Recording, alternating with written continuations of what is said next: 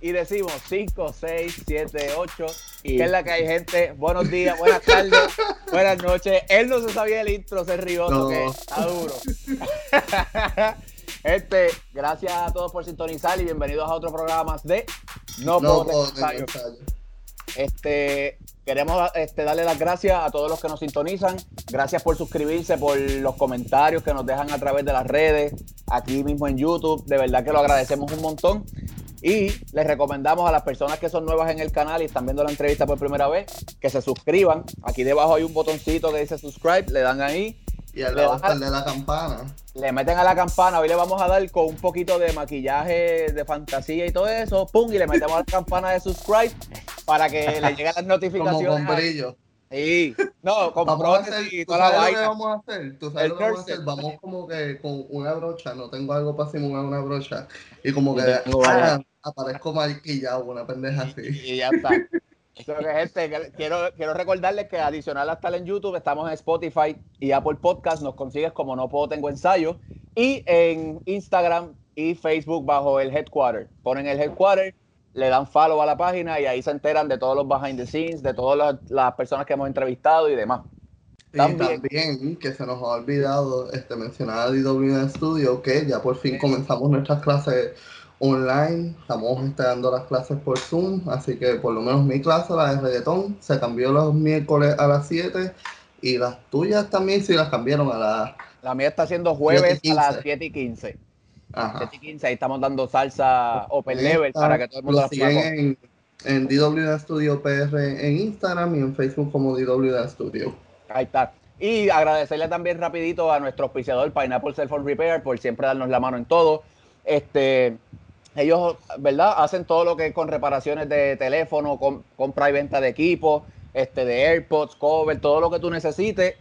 Pineapple Cell Phone Repair. Gente, tienen cinco localidades. Por aquí van a aparecer los números de teléfono y las tiendas para que se contacten y puedan este, adquirir Yo necesito unos AirPods. Estoy como que pensando si eso es una buena inversión o no.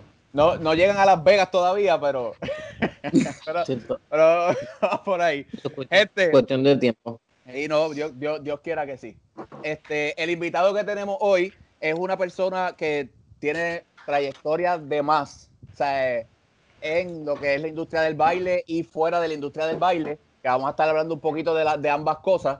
Este, él estuvo participando también en un reality este, bien interesante que yo lo veía y no, me acordaba. Y, ni sabía, ¿verdad? Yo ni sabía que era él. Sí, pero ahora que dice el Rice y qué sé yo, que lo vi, yo dije, ah, yo veía esa temporada. So que nada, para. para yo googleé.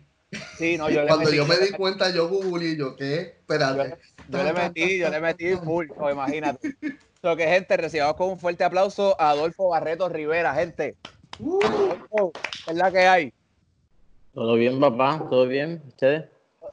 Todo, tranquilo.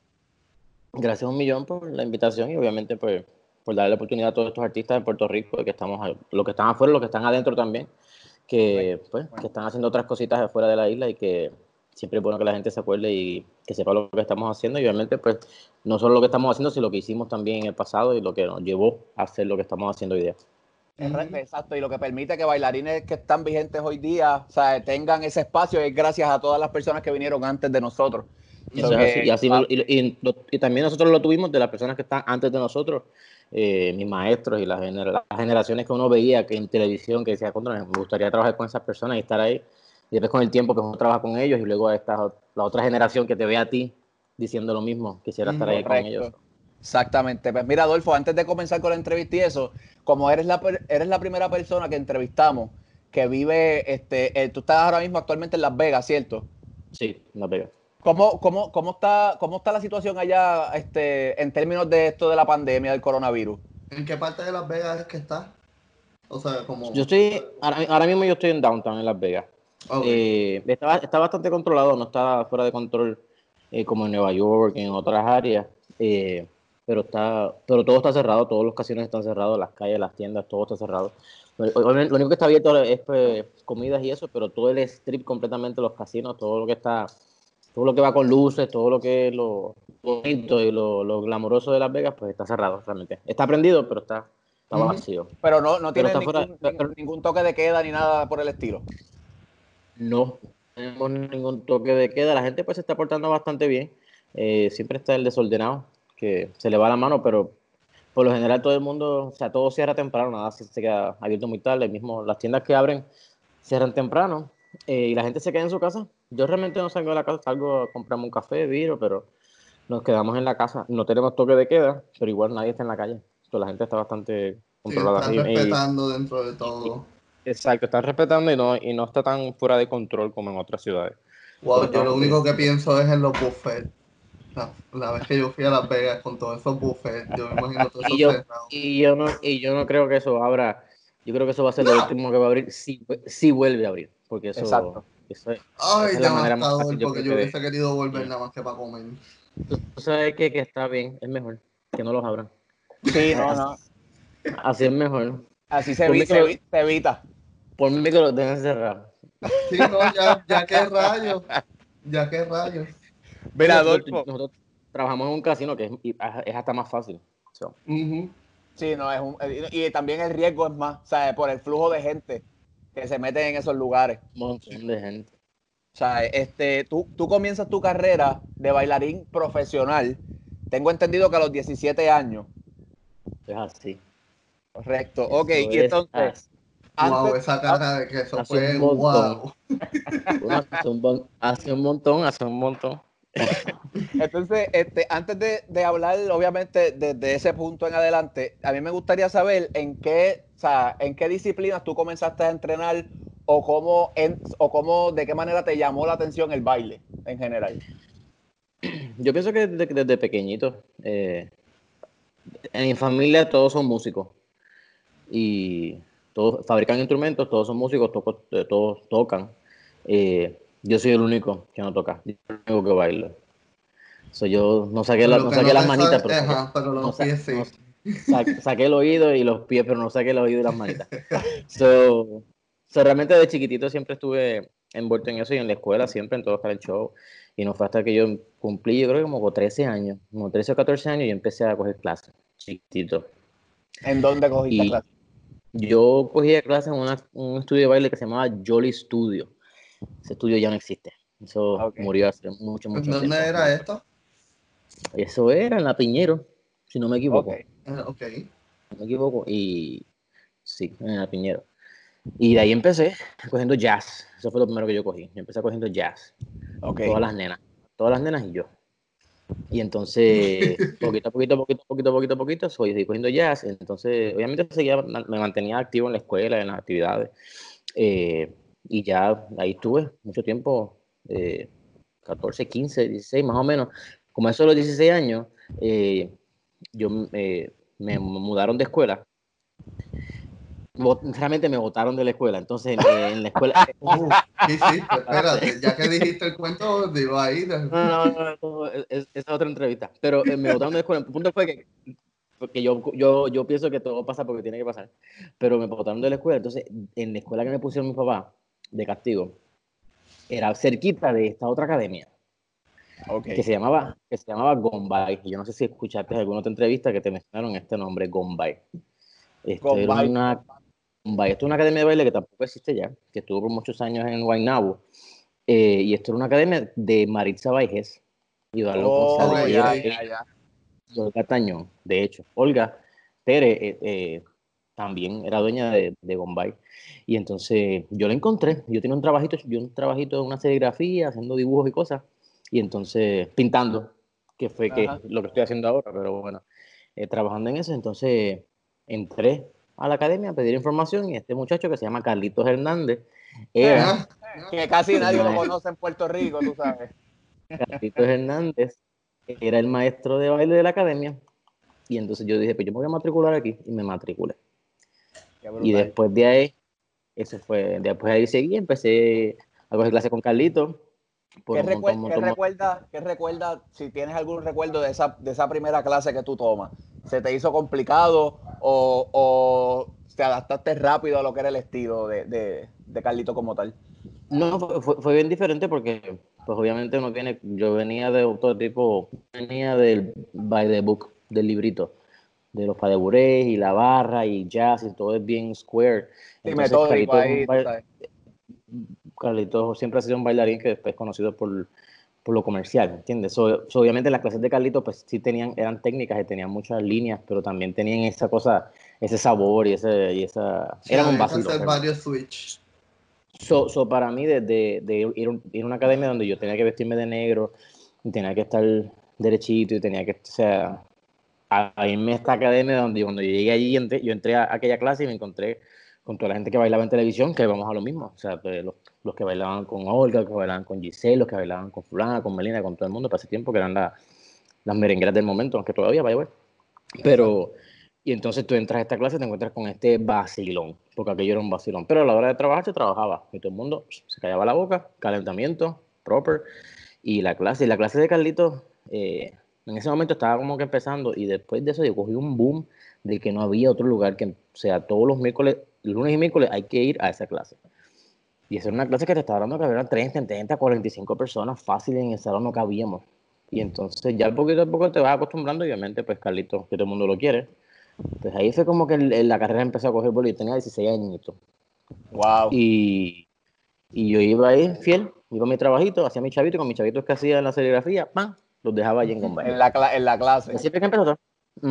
Así fue que empezó todo. Ahí conocí a todo el mundo, obviamente Ahí fue la primera vez donde pues, yo conocí a Giancarlo, que estaba en esa clase, pasé tiempo Alfredo, Gisette Cifredo estaba en esa clase, digamos, Gisette Cifredo. Wow, de verdad.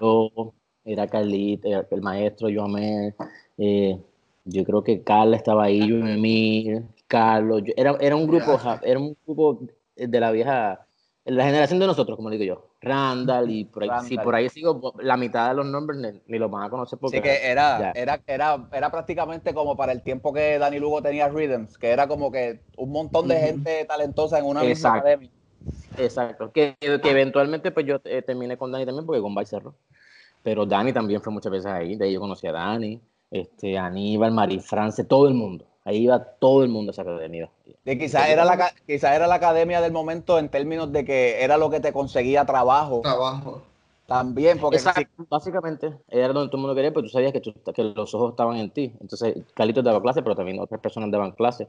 Y entonces tú sabías que tú estabas ahí y hacías bien, te iban a mirar. Entonces, básicamente lo la misma historia de ahora, pero en ese tiempo pues se llamaba Bombay. Y también estaba Dance Machine, que todavía existe, yo creo. ¿Llegaste, a, coger ¿Llegaste, a, coger clase o eras maestro en, Dance Machine? No, en Dance Machine yo cogí clase. Yo nunca di clase y en Gombay tampoco nunca di clase. Yo siempre fue, yo empecé a dar clase ya después de que empecé a trabajar y tenía mis 21 añitos, 22 años. Entonces ya yo empecé a dar clase en otras academias. Pero al principio yo fui estudiante, yo cogí mis clases todo el tiempo. De mis 14 a mis 17 años yo lo que hice fue entrenar. Y yo cogí clases y nunca, nunca di clase. Que es algo muy importante porque uno tiene que prepararse primero. Y después con el tiempo, pues sí, ya pasó. Sí. Correcto. Entonces, te entrenas aquí con Carlito. ¿Cómo llega entonces, o si recuerdas cuál fue la primera oportunidad de trabajo ya a nivel profesional que tú tuviste? Me acuerdo, sí, me acuerdo, sí, perfectamente. Con Carlito fue, eh, se acabó una clase y terminó la clase y todo, el mundo recogió sus cosas y se fue. Y me dijo, Adolfo, no te vayas, quiero hablar contigo un momentito. Y yo, ok.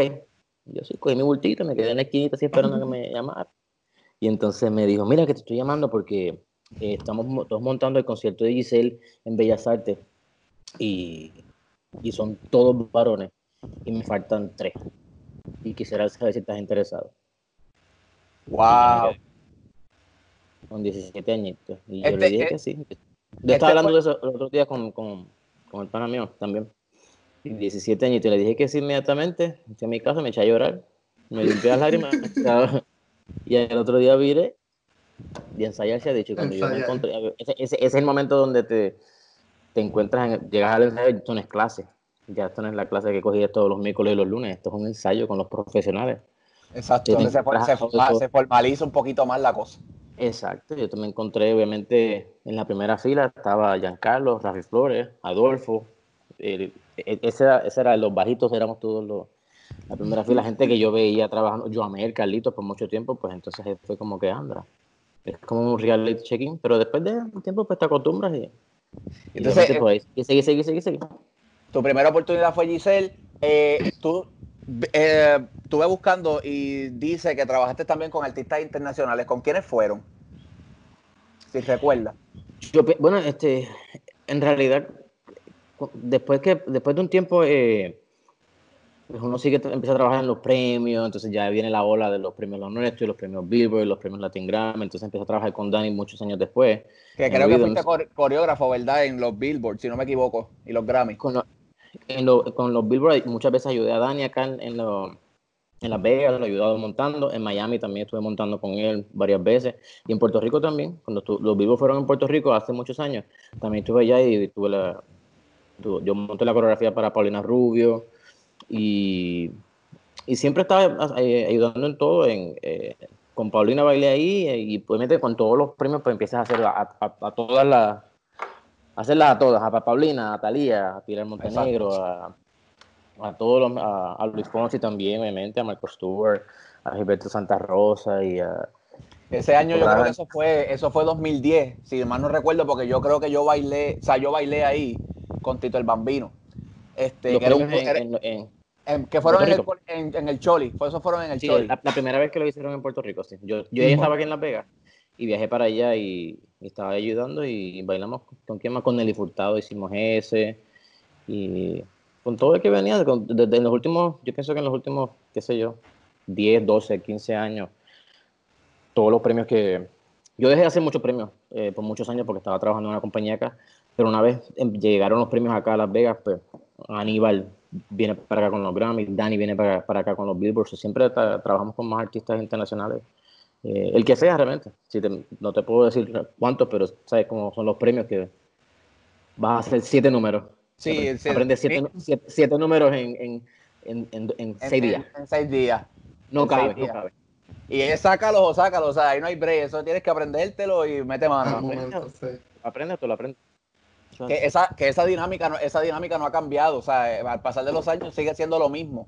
Porque hasta hace poco yo hice unos premios y literalmente es como tú dices, ¿sabes? Tú te aprendes la rutina quizás cuatro o cinco días antes del evento. Y eso es ensayos de horas, ¿sabes? Horas ahí metido dándole. Este, enfocadito, enfocadito, pero... tú, te mudas, tú te mudas a Las Vegas en el 2005. Me mudé en el 2005. Yo estaba, yo todavía estaba yo eh, estaba en Rhythms con Dani para ese tiempo. Estaba trabajando con David Bisbal, hacemos cosas con Fonsi, todo lo que hacía con Tito y Tamara, pues hacíamos Gilbertito, hacíamos Michael Stewart o Víctor Manuel, todo lo que pasaba en, en, Rhythms, pues yo estaba trabajando con los muchachos. Y entonces surgió una, surgió una audición para una compañía cubana acá Habana, en Habana Nights. Habana Nights. Y entonces me fui, dije, tú sabes qué, un cambio, no lo pensé dos veces y audicioné y me cogieron y me dijeron, te vas. Y yo, pues, ok, arranqué y me fui. Fue, fue, fue, bien rápido, fue bien rápido. ¿Por, por, qué, ¿Por, qué, tomas esa decisión? ¿Ya sentías que había hecho bastante aquí en Puerto Rico y fue como que, mira, me quiero probar en otro lado? ¿O era, que, o era ya algo que tenías ya planificado tú como hacerlo? Fíjate, no, yo no, bueno, no me gusta decir como que ya hice suficiente y me voy a ir y quiero moverme. Yo nunca, Fíjate, yo, yo en todo lo que hago, lo que, y lo, lo hago también ahora con el, con el make-up, es, empiezo a hacer algo, y una vez empiezo a hacer algo, ya estoy pensando en lo que viene después. O sea, realmente no fue una, una situación como mucha gente dice también, como, ah, yo, ya yo sé lo que iba a hacer en Puerto Rico, ya, ya no voy a hacer más nada. realmente eso no... Mientras más pase el tiempo, más te das cuenta que eso no tiene nada que ver. Porque hoy día los proyectos más grandes salen de Puerto Rico y los, los mejores artistas salen de Puerto Rico. So, el decir que te fuiste de Puerto Rico porque ya no vas a hacer más nada, realmente no, no hace mucho sentido. Yo me fui porque quería un cambio y porque quería hacer otra cosa y independizarme también, porque obviamente estaba en casa de mis padres. Y entonces yo tenía ya 25 añitos y dije, me voy. ¿En qué? Y llegué acá y desde entonces ya estaba acá y no me fui, no me arrepiento. Y siempre voy, a Puerto Rico y siempre tengo la, la, oportunidad de trabajar con Dani, con los muchachos, con Giancarlo, con, con quien sea que está en Puerto Rico, que, que le va súper y que no y que no se han ido de Puerto Rico porque realmente lo mismo, porque no es porque te vas a ir a Puerto Rico porque ya hiciste lo que ibas a hacer. siempre que tengo el break de trabajar con ellos, pues lo hago, porque me encanta. Más como para seguir creciendo. Exacto, y, y, me encanta. Siempre que vienen para acá, para Las Vegas, y tenemos ah, están los premios, eso es un vacilón, porque obviamente... Se, se juntan, claro. Sí, exacto. y, cuando uno ya, que ya no está bailando, pues no está medio fuera de forma, pero todavía como que puede tirar dos o tres balas. Pues, las tiras todas, después no puedes, no puedes caminar por dos semanas, pero te lo vacilaste. Estás en cama, en cama. Ya para ese tiempo. Una, ya, una sopa de ibuprofeno. y, se, y, se, te quita ya al otro día. Pero me, pero me vi bien y ya. Claro. Ya más o menos para ese tiempo era que te estabas visualizando fuera este baile y más en lo que estabas haciendo o... Nada que ver, no. Yo me yo estuve Era una mezcla de todo. Yo maquillaba ya, yo maquillaba con Puerto Rico. Yo le pinté la cara a Michelle y a Juliana y a Tamara y a todas esas muchachas por vacilar por años y años y años y años. Eh, y lo hiciste también, pero lo estabas haciendo en Las Vegas. Sí, pero no profesionalmente, lo hacía con mis amigos y, igual, vacilón, seguía bailando, pero obviamente cuando pasaron los años, este, estudié, me metí eh, me matriculé en una escuela aquí en Las, en Vegas y me gradué de, de una escuela de make-up acá. Porque Esa me encantaba. Es el Makeup Institute. Esa es el Makeup Institute, sí, me gradué de el Makeup Institute y entonces eso fue en el 2009, yo creo, algo así, no, me acuerdo bien, 10. Y entonces después de ahí me fui para Los Ángeles y me gradué de otra escuela que se llama Cinema Makeup School, que esa, esa es más enfocada en lo que era teatro y efectos especiales y todo lo que es más de película, que es lo que hago ahora básicamente. Y entonces me gradué de las dos y seguí bailando. Seguí, seguí en los shows aquí en Las Vegas y, y me lastimé. Me lastimé la espalda y ahí tuve que dejar de bailar ¿Por cuánto, ¿Por cuánto tiempo más o menos? O sea, ¿qué te pasó? ¿Qué realmente fue lo que te pasó? que Bailando, yo, se me fue la mano. Estaba trabajando siete días a la semana. Hacía un show domingo, lunes y martes y miércoles. Hacía otro show jueves, viernes, sábado y domingo. Sin y descanso. Era invierno, me acuerdo, cuando es invierno es bien fuerte para, calentar y sin descanso y se jodió. Mm. La, espalda, la, espalda, la, quedó. La espalda, la espalda dijo, se acabó lo que se daba. entonces estuve un ratito en silla de ruedas, lo que me recuperé. Me recuperé. Y entonces, pero. Oh, wow, fue bien fuerte eh, entonces. no, sí, a mí me sacaron de la tarima, me jalaron de la tarima. Wow. Como los, muñequitos. O sea, fue, tú literalmente te quedaste trancado o algo así, imagino, y fue como que llévatelo, ¿sabes? Sí, sí, sácalo, sácalo, porque se le, le, van a pasar por arriba, era como la, la, manada le va a pasar por arriba. Hice un brinco y me lastimé, y cuando, cuando lo sentí me quedé en el piso, no podía, de la cintura para abajo no me podía mover. Y entonces traté como de, meterle como arme. Ajá. Y, eh, Ay, perdón que me ría, porque. No, ríete porque ahora yo me río también, pero en ese momento no se reí. Pero, y, y, uno de los stage managers me vio y entró a tarima, me cogió por los brazos así y me sacó. Ese fue mi último día en un show. Wow. Pero gracias a Dios, bueno, ya estoy bien, me recuperé. Eh, pero gracias a Dios eh, me había graduado de la escuela. Entonces, ese tiempo que estuve ahí, esos tres años que estuve sin bailar, pues lo que hice fue que hice mi nombre en, en la industria del make-up. Y entonces eso fue así, me recuperé, seguí entrenándome, seguí estudiando, seguí practicando con todos mis panas y todos mis amigos, hasta que en la mañana hubo un show de televisión que, salió y yo me volví loco con eso y dije, tengo que estar ahí. ¿Cómo, cómo tú te enteras de Face Off? Lo vi un día, estoy en, la casa sentado así, lo vi en la televisión y yo, coño, ¿qué es eso? Y empecé a verlo. A mí me, me gustó mucho y eso, desde chiquitito, que me gustaba mucho este programa que se llamaba Movie Magic, que ya no existe tampoco. Mientras más hablo, más puede sacarle edad. Pero, pero, pero... Y uno aquí googleando como que vamos a buscar qué es eso. no, pero... Um, era eso de, de películas y de, y de, maquillaje y efectos especiales y toda esa cuestión, que realmente muchos antes no se sabía. Había que buscarlo en libros o, o, tampoco había YouTube. Eso, era, te peliste el programa que dan todos los viernes a las 7 de la noche y espera la próxima semana. Exacto. Ahora no, ahora no, ahora tú te metes en Google en el teléfono y, buscas todo. Sí, y tienes la biblioteca ahí completa. La tienes completa. Entonces, pues ahí. Pues, eh, eso era bien grande, yo lo veía. Eso era, una cosa ridícula. Y yo dije, yo tengo que estar en este show, tengo que estar en este show. Y audicioné. La primera vez me dijeron, gracias por venir, bye. Entonces, ¿Para qué temporada fue la que audicionaste? Para la segunda. Ya, ok, ok. Empezando. Yo dije, yo voy para, vamos para allá, vamos a hacerlo. Negativo, no estaba ready. ¿Qué pasó? Y entonces, entonces el tercero no apliqué para el cuarto también apliqué. Entonces ahí como que fue más o menos como que, bueno, vamos a ver, empezaron a hacer como un, a barajear No, mentira, el tercero apliqué también, tampoco se me dio. Y entonces en la próxima audición sacaron dos seasons, el del 4 y el del 5. Y entonces empezaron a barajear, entonces me llamaron, me estás en los finalistas, estás en los últimos 20.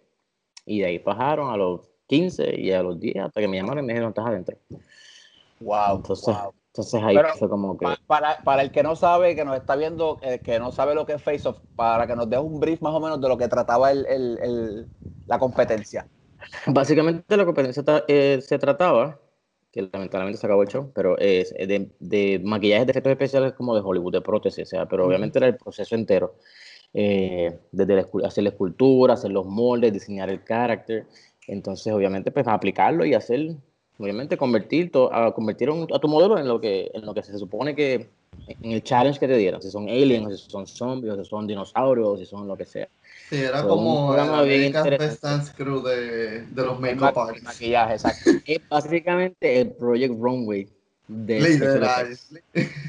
Es la, de hecho es la, la, misma gente, un, un, un show que sí, es la misma gente. Y es un show bien bueno, bien bueno porque no, no había drama, no era como esto, estos realities con la gente está peleando, y no, no, esto era enfocado en el arte. Eso fue lo más que me llamó la atención.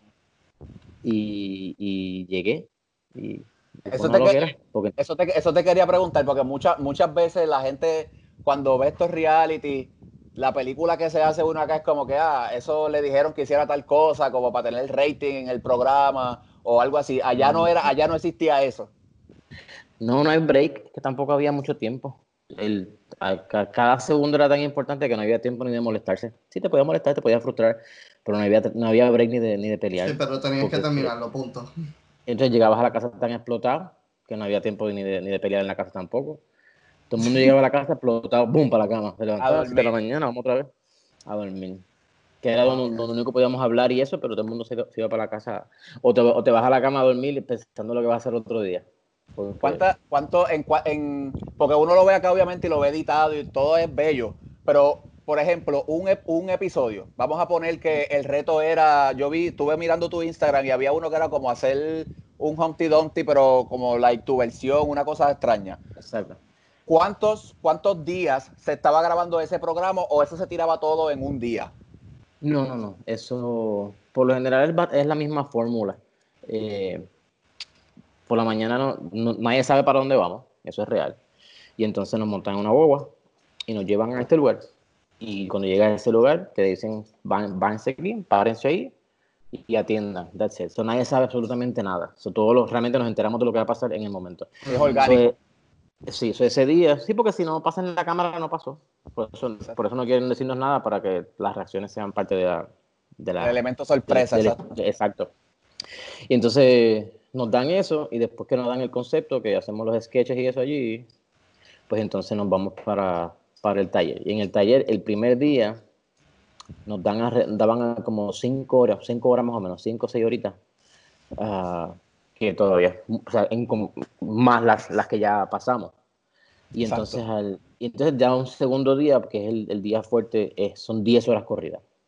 Wow. Y son 10, 10 horas para hacer todo, todo, todo, todo. Y pues obviamente tú, te, tú vas a tu own pace, tú vas poquito a poquito, si vas rápido, vas lento, si coges tu break adelante, atrás, en el medio, o no te coges break, porque el reloj no para. ¿Nunca tuviste problema con algún reto? O sea, como que lo, lograste terminar todo o alguno se te quedó a mitad alguna vez. Nunca se me quedó a mitad, pero lo que, lo que sí se queda a mitad es la energía. El, el, eso, sí, eso sí se queda a mitad. El make-up sale, pero pero aquí dentro no, pero las ganas es la que es la que se a mitad de camino es como que ah, no voy a acabar esto nunca. Y, quizás a veces estás haciendo, estás haciendo, una prótesis y, se, y cuando la estás sacando el molde o algo se te rompe.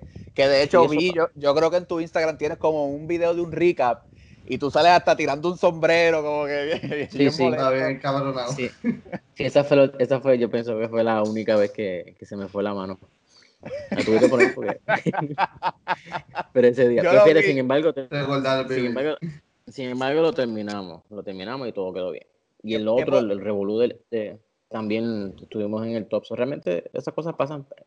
Y obviamente eh, eh, eh, esa, esa parte de estrés, esa parte de...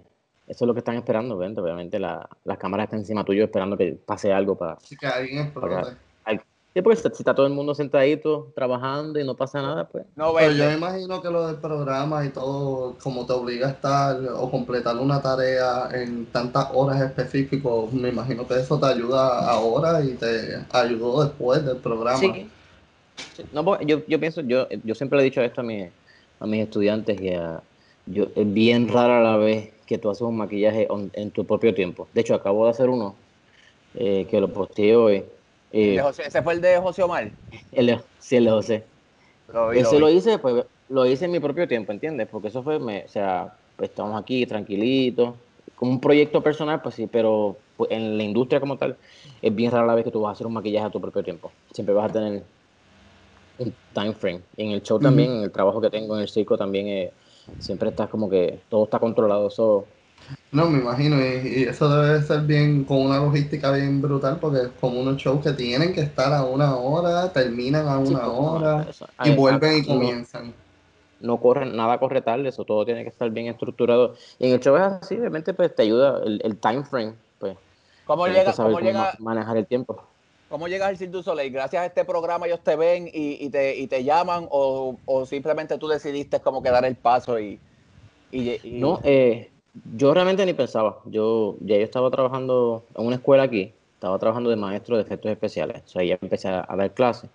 Entonces, cuando estaba, salud, cuando estaba trabajando en salud. todo el mundo dice salud. Coronavirus. Gracias, gracias. Esta, esta, esta, esta, es la casa de los healthy. Estamos todos aquí. Este, ¿por dónde iba? Que estaba dando clases. Entonces, en esa escuela que yo estaba dando clases, otro de los maestros él trabaja para la compañía hace muchos, muchos años, como 15 años, en Cirque du Soleil. Entonces era, era, uno de mis panas en la, escuela. Yo y recuerdo decirle, ¿cuánto te ve chévere eso? Porque me gustaría aplicar para la, para la compañía. Entonces él fue el que me dijo, ¿sabes qué? Déjame conseguirte una entrevista porque parece que hace falta un backup en Humanity para ese tiempo. Y entonces, pues nada, igual tuve que aplicar y tuve que hacer toda la entrevista y, y lo intenté y no se me dio.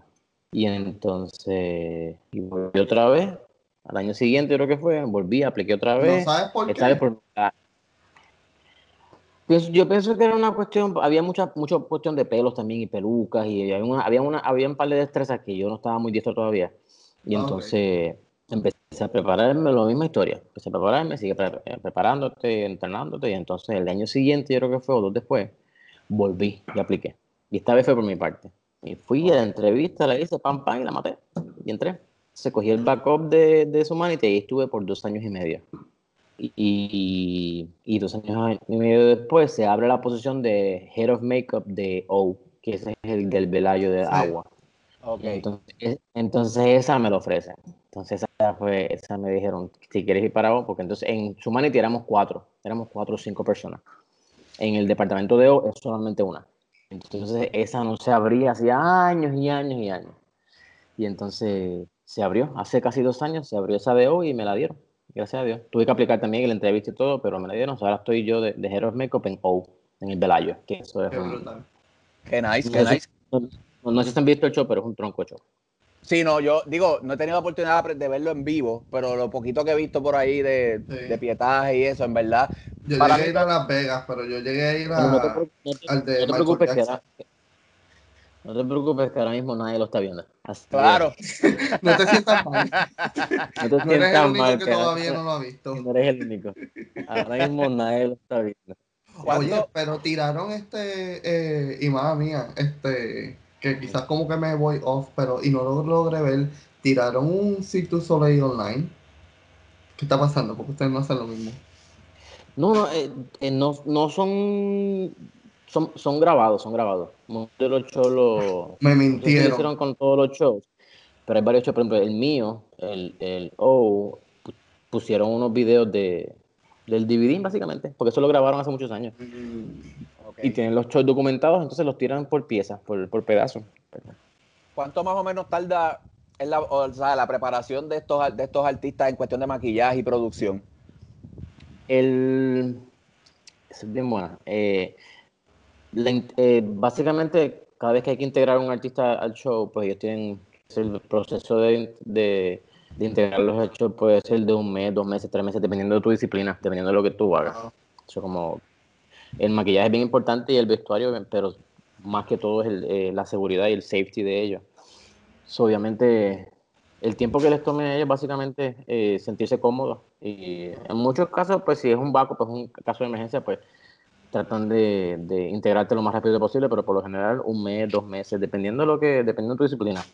Los bailarines por lo general son un poquito más, un poco más rápido para integrarlos, pero cuando se, pues, se trata de acrobacias, aparatos, volando, algún tipo de, destreza que es un poquito más técnica pues, y acrobáticamente, pues entonces se toma, se toma un poquito más de tiempo. Y, y pues lo que se hace es que como se toma un, un mes, un mes y medio, pues en ese, en ese time frame, pues mientras está en el teatro, pues me los dan a, me los dan a mí, qué sé yo, pues lo vas a tener lunes, martes y miércoles.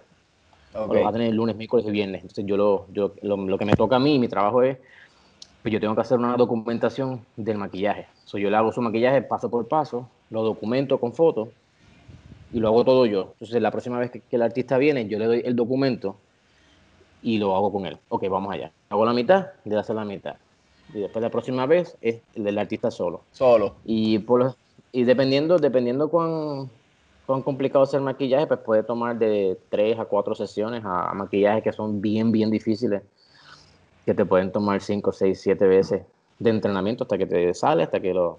¿Cuál, ha sido, ¿Cuál ha sido el más difícil que te ha tocado hacer? El más difícil. Eh... O sea, en cuestión de que tú digas, mano, esto me ha, o sea, me, me, me, tengo, me he tenido que joder para lograr lo que se supone que. Sí, sí, está en, está en el Instagram, yo creo. Sí, está, es uno, de hecho, el único muchacho que es trigueño en el, en el show.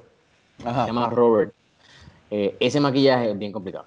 Que tiene muchos colores, tiene rojo, amarillo, tiene azul y tiene. Ese maquillaje a mí, yo me lo sé ya más o menos, me, me toma dos horas y media.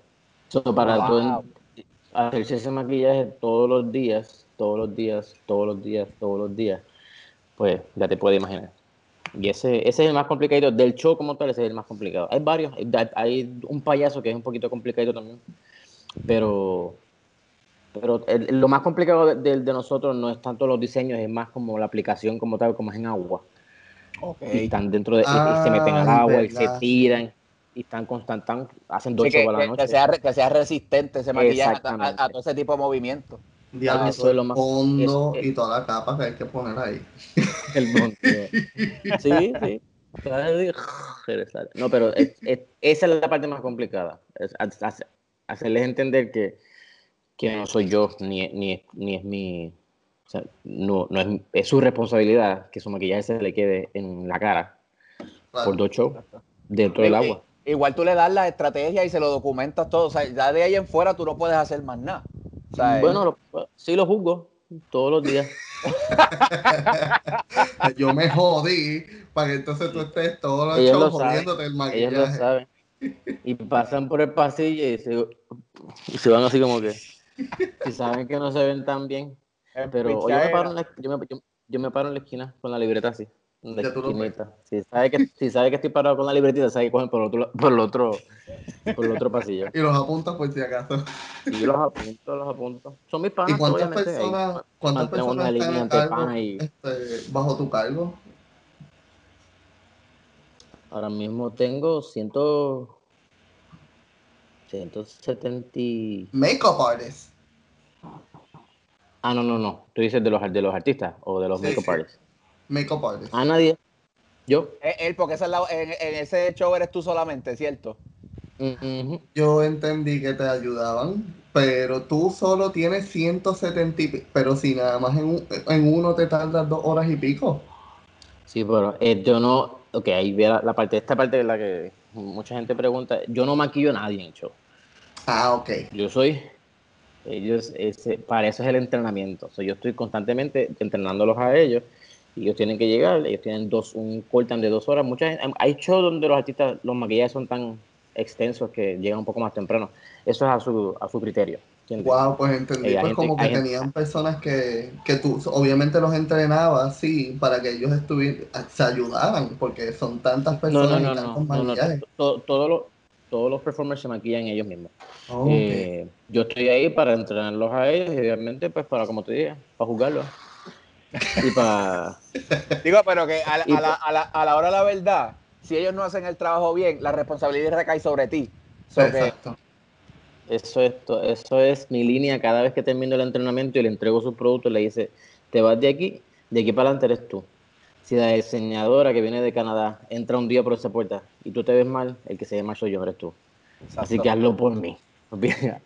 Entonces, y eso todo el tiempo es así, pero yo estoy para dar, obviamente, tu documentación, los productos, porque obviamente pues, eso se acaba, son todos productos para todo el mundo, yo hago las órdenes, yo hago el inventario, yo le hago todas las brochas, eh, todos los productos de limpiar las brochas, eh, los, todo lo que es cosmético, para quitarse maquillaje, para el prime, todo, o sea, es mucho más de solamente pintarle las caras.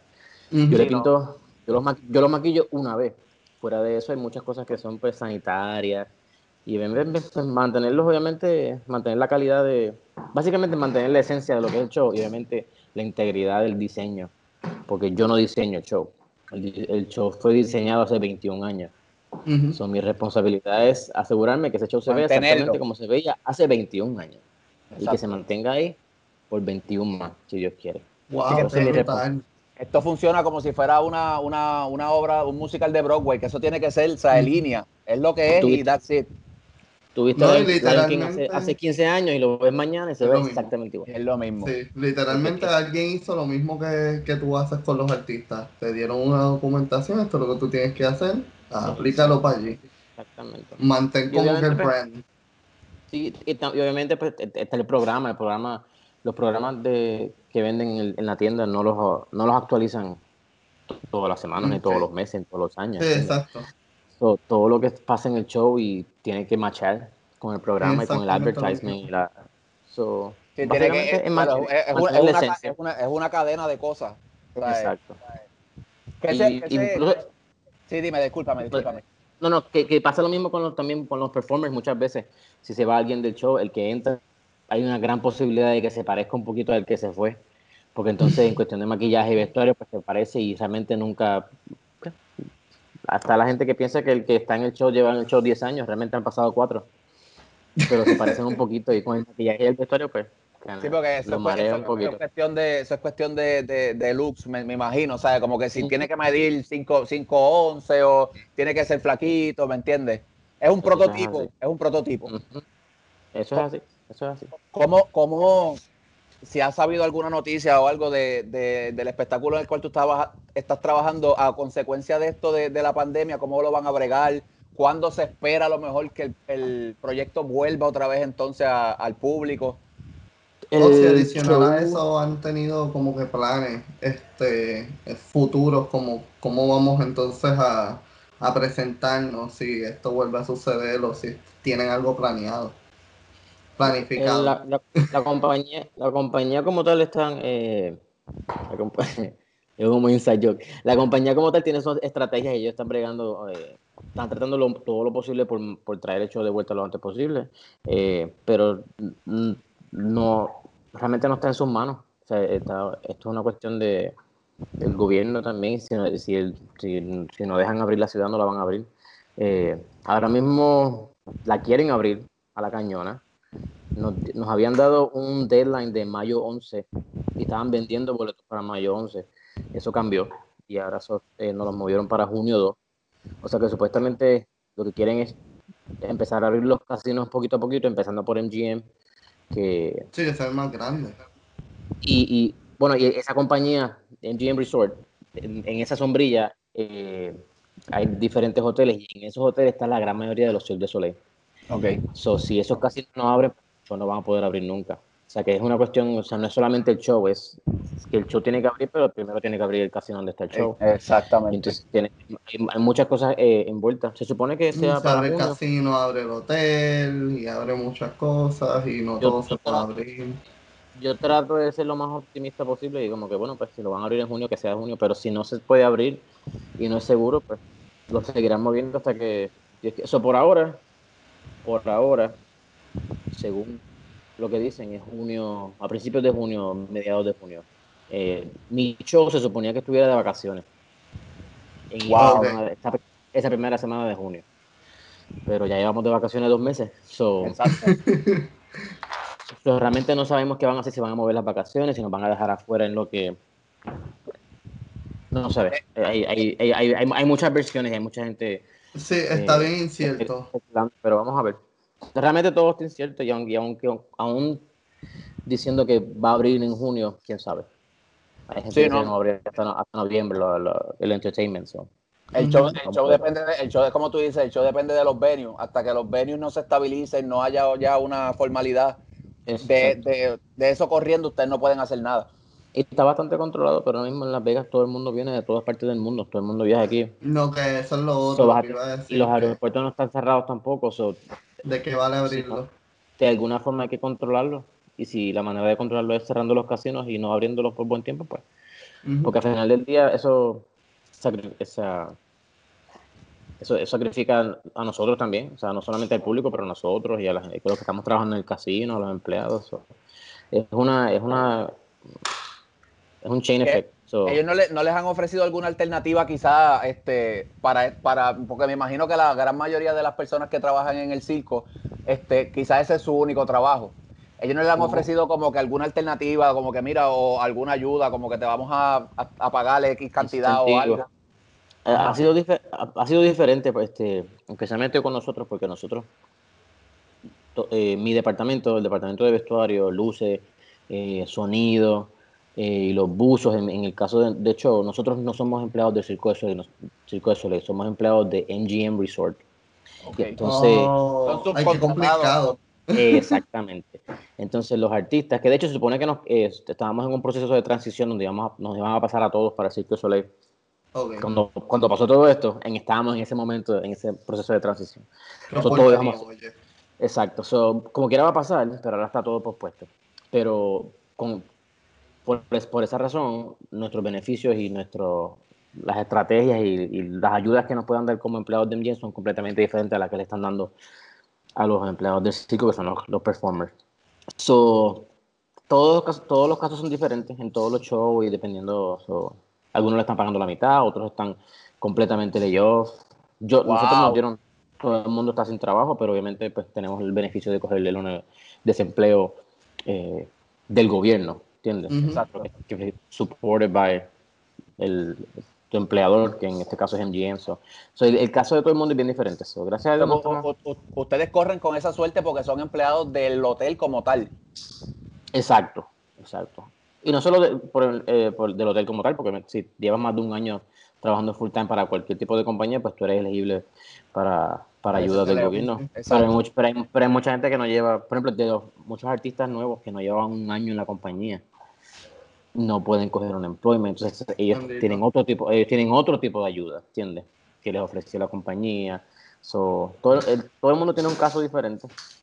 Wow. Es que yo, yo, y lo, y lo hablábamos este, para, para efectos de, de, time, de tiempo, lo hablábamos la semana pasada con Willow, que, que realmente es, es, la industria que más, que más lo ha sufrido, o sea, que, que más ha sufrido esto.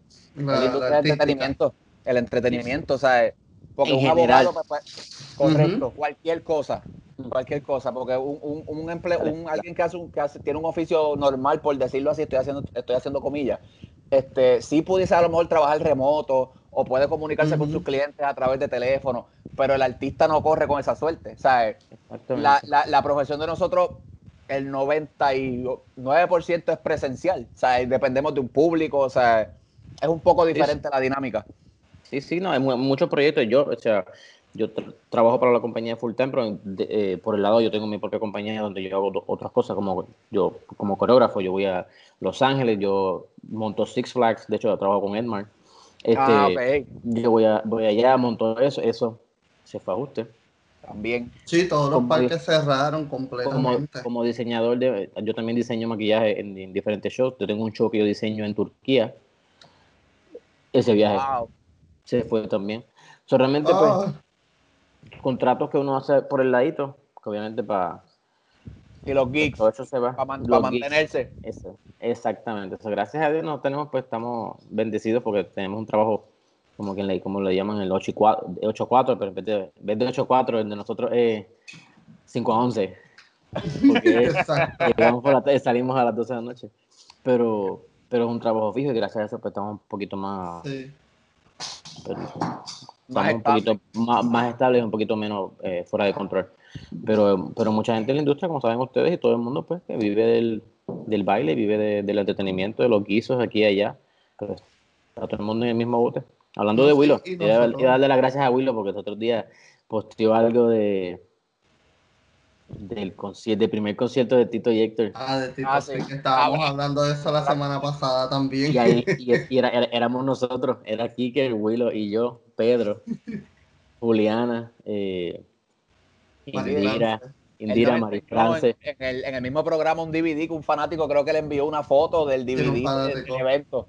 ¿Cómo era que se llamaba? Yo me acuerdo, yo me acuerdo, yo me acuerdo, sí, yo me acuerdo, eso ensayamos y ensayamos y ensayamos y ensayamos. Yo tenía un, yo tenía un, un, un número con Mari France, un número contemporáneo, un, un concierto de reggaetón. Un concierto de reggaetón. No, diablo, sí. Yo ni me acuerdo qué canción era.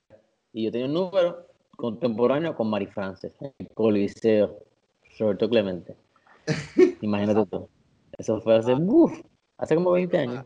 Hablamos de él ayer con eso, por, este, porque en estos días hubo una situación con un like que hizo Tito por YouTube y la gente estaba como que bien, bien, sí, sí, bien pendeja, como que va tratando de banearlo y toda la cosa. Que la realidad del caso, mano, es, a la gente no hay como entenderla, porque si tú le brindas un entretenimiento gratis, estás dándole una alternativa dentro de la situación, y hay veces que son bien mal agradecidos, como que, ajá. Mm. Pero si, el artista, si el artista no da cara, también están molesto. ¿Sabes? Sí, sí, sí. es tan sencillo como simplemente no te gusta, no lo consumas. Apágalo. No, no. Esto, es tan fácil como hacer así. Scroll. Acabó. ya. Sí. O sea, ¿en qué te afecta? Eso es así. En nada, esto es la, la gente. Ganas de joder. Pero bueno. Sí, no te tiene que gustar, pero... No, pero Willow, Willow, Willow es tremendo tipo y yo lo quiero mucho a él. Bueno, que va a estar viendo la entrevista, son Willito. Sí, no, aquí, esta entrevista la va a ver Willow a ver Giancarlo también, gracias a él por, porque fue el que nos hizo la conexión para, para sí, poder. Sí, sí, sí, sí, sí. Es otro hermano que conocí el primer día que entré a Bombay hace 17 años o más. O más, mucho más. Cuando era uno de los que está en ese cuarto. Tenía, tenía el pelo así bien grande. Y ahora es flaco, igual, todavía está igual de flaco. Ay, ofendido. Yo, también, yo también, yo también estuve pelú muchas veces. No se sabía quién era más pelú, si, si Bisbal, Giancarlo o yo. ¿Cuál de los tres tenía más, tenía más Yo me acuerdo de cuando yo conocí a Carlos, lo conocí así también con, digo, no lo conocía personalmente, pero lo veía trabajando y era como que siempre, e, ese look siempre llamaba la atención, era como que había que mirarlo sí o sí. Yo creo que a mucha gente le dolió cuando se lo picó. A mucha gente le dolió. Y después le creció otra vez, se lo picó, pero un buen tipo. Son, son, son épocas, son épocas y looks también. So que... con, con ese sí, con, con, ese, con Carlitos y con Joamer, no sé si lo conocen también. Claro, sí, tuve la oportunidad de conocerlo, tremenda persona. Tremenda nosotros, persona. Nosotros cuatro tenemos historias como para escribir un libro, yo creo. Nos quedamos con eso. Hay que, hacer un, hay, que, hay que, hacer un, programa un día con los tres juntos a ver. Horrible, horrible. Eso va a ser como de siete, eso como un telemaratón. Va a tener que ser como un telemaratón. 24 horas. Sí, 24 horas. A recordar el fondo. Oye, si no funciona, Oye, no sabes. Oye, pero es una buena idea, tú sabes. Comprado, se dijo aquí. Una entidad benéfica. Una entidad benéfica y dale chavito y la gente done para vernos, escuchar las, historias de todos estos bailarines por los últimos 17 años. Exacto. Eh, secretos, secretos que la gente no sabe de lo y que los secretitos. Y muchos de los secretos se van a tener que quedar en un secreto porque... es muy fuerte. Demasiado. Mira, este, Adolfo, ¿has tenido la oportunidad más o menos de, ver lo que está pasando actualmente en términos de, de la industria del baile aquí en Puerto Rico? Sí, Sí, a mí trato de mantenerme lo más, lo más conectado posible. Este, yo tengo muchas amistades bastante cercanas. Este, Karina, trato de mantenerme eh, en contacto con Karina, que la quiero mucho también. Sé que está, le va súper bien allá con las clases. Eh, Lumari, Lumari yo la conozco desde que es una bebé, realmente. Igual Kiker, que sé que están, que están le, va súper bien. Obviamente Dani, pues no hay que hablar mucho porque ese no, no hace falta decir lo que está haciendo, porque lo está haciendo todo. Ese corre, en, ese corre en automático, como digo yo. Eso, eso está como los Tesla, eso no hay ni que. Pero, pero trato de mantenerme lo más conectadito posible, obviamente, Kendra, que obviamente tuvo un tiempo acá en Los Ángeles y compartimos mucho. Eh, eso sí, trato de mantenerme lo más. Sé que está todo bien, obviamente, tengo muchas amistades por allá, dar, eh, Darla en la isla, que sé que está con las niñas. Trato de, sí, trato de mantener. Yo siempre que iba a Puerto Rico daba clases en Atillo, en la clase, en la academia de Daria, de Darla.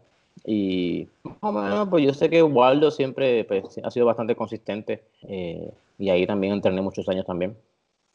Pero por lo, en cuestión de la industria, yo sé que todo el mundo está bastante bien y me, me alegra mucho. Y obviamente la última vez que vi mucho, mucho, mucho pasando fue los últimos Latin Grammy, que fueron acá en Las Vegas y fueron cerca de, de, de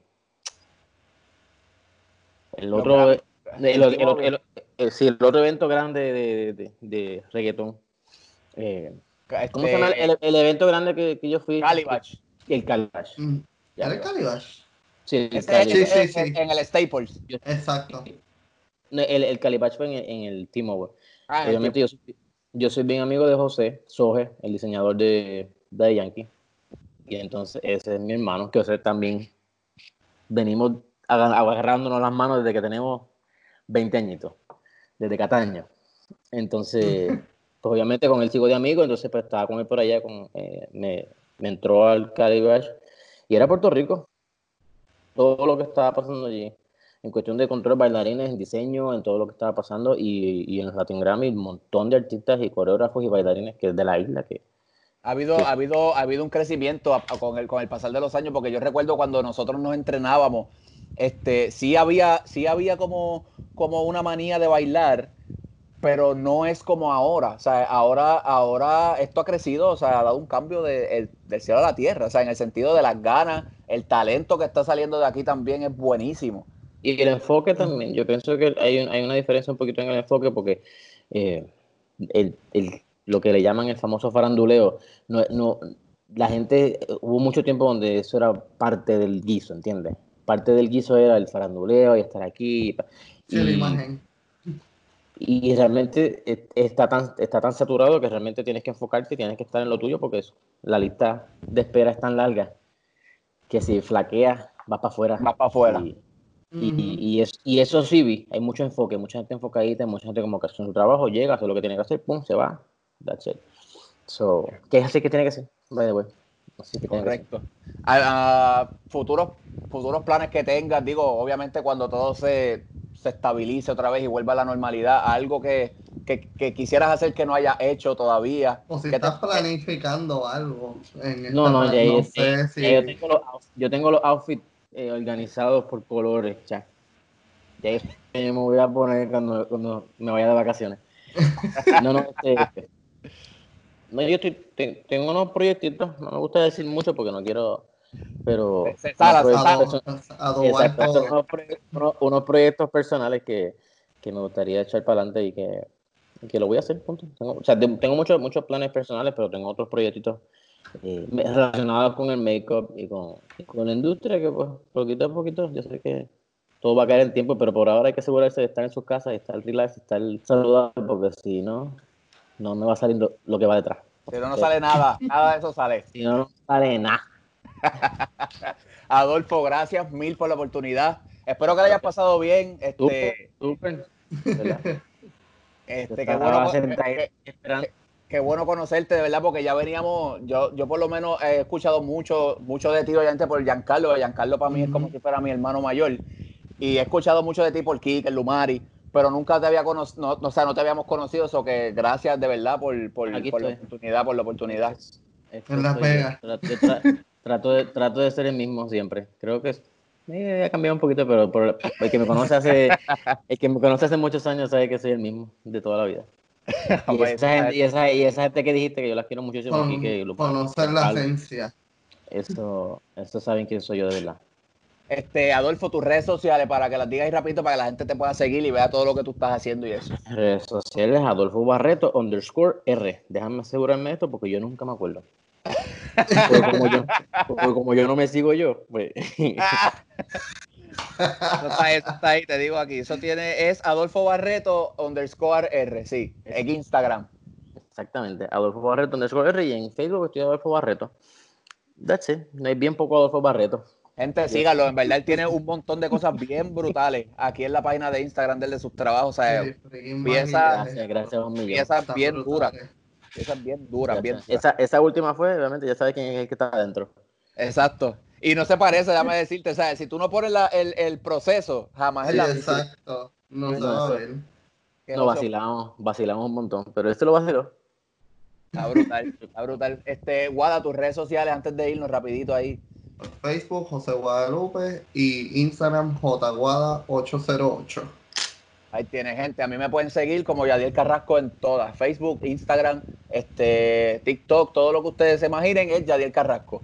Este, Te tengo ahí. Ahí está. Ahí. En vivo aquí para que quede grabado. Seguro que sí. Gente, a, los, a los que nos sintonizaron, gracias. Recuerden darle subscribe al botón. Este, a la campanita también, denle ahí para que le llegue la notificación rápido que subamos el video. Recuerden seguirnos también en Spotify, Apple Podcast, como no puedo tengo ensayo, y las redes sociales de Instagram que son el Headquarter. Nos siguen por ahí. De verdad, muchísimas gracias a ustedes, ¿verdad? Que están dando con esto y obviamente dándole la oportunidad a todo el mundo, pues a esto, a que todo el mundo sepa lo que está pasando, lo que están haciendo y lo, los que están empezando, desde que look up to la gente que lleva años haciéndolo y nosotros mismos que llevamos años en la industria, pues ver lo que están haciendo los nuevos y cómo están creciendo y cómo, cómo ha evolucionado esta cuestión de la transición y de la, y del aprendizaje, porque obviamente nosotros estamos nosotros cuando nosotros estábamos aprendiendo y estábamos entrenándonos, estábamos echando para adelante, no había social media, ni, Instagram, ni Facebook, ni todas esas cosas. So, ahora es como que estos, estos otros juegos, es otro juego, así que así como ellos, no ellos, así como la generación joven pues nos miraba a nosotros, pues así mismo estamos nosotros mirándolos a ellos más. No, okay. Ahora es que así se juega ahora. Exacto. Así que aprendiendo de ellos, aprendiendo de ellos. So que no, nada, gracias a ti y sabes que el programa aquí a la orden para lo que tú quieras siempre, siempre, siempre. Cualquier cosita que quieras, cualquier proyecto de esos que no quisiste decir cuando se te den, vienes aquí y lo anuncias. No, no, cuando llegue ahí te lo, te lo voy a llevar allí.